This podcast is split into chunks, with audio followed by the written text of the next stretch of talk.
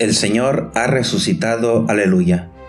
Muy buenas tardes mis queridos hermanos, soy el Padre Jaime y les saludo deseándoles la paz del Señor.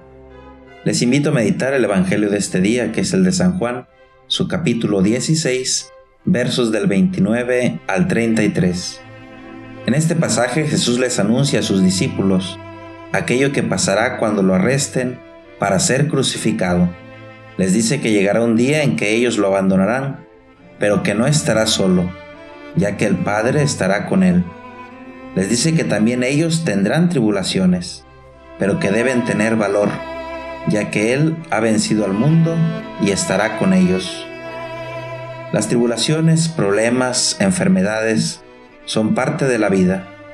Hay quien piensa que si está cerca de Dios, nunca le va a pasar alguna cosa mala. Y es por eso que cuando vienen las dificultades, se quejan o se desaniman. Incluso algunos pierden la fe.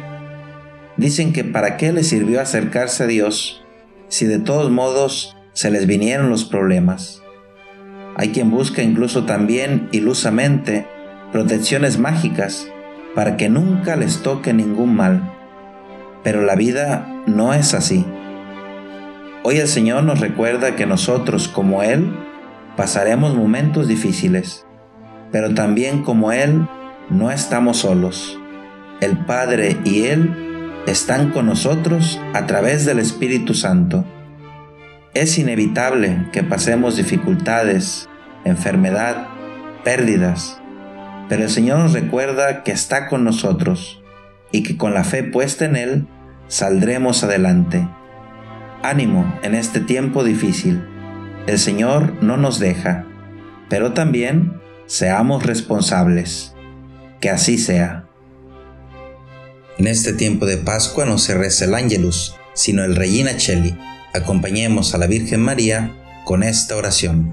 Reina del cielo, alégrate, aleluya, porque el Señor, a quien has llevado en tu vientre, aleluya, ha resucitado según su palabra, aleluya.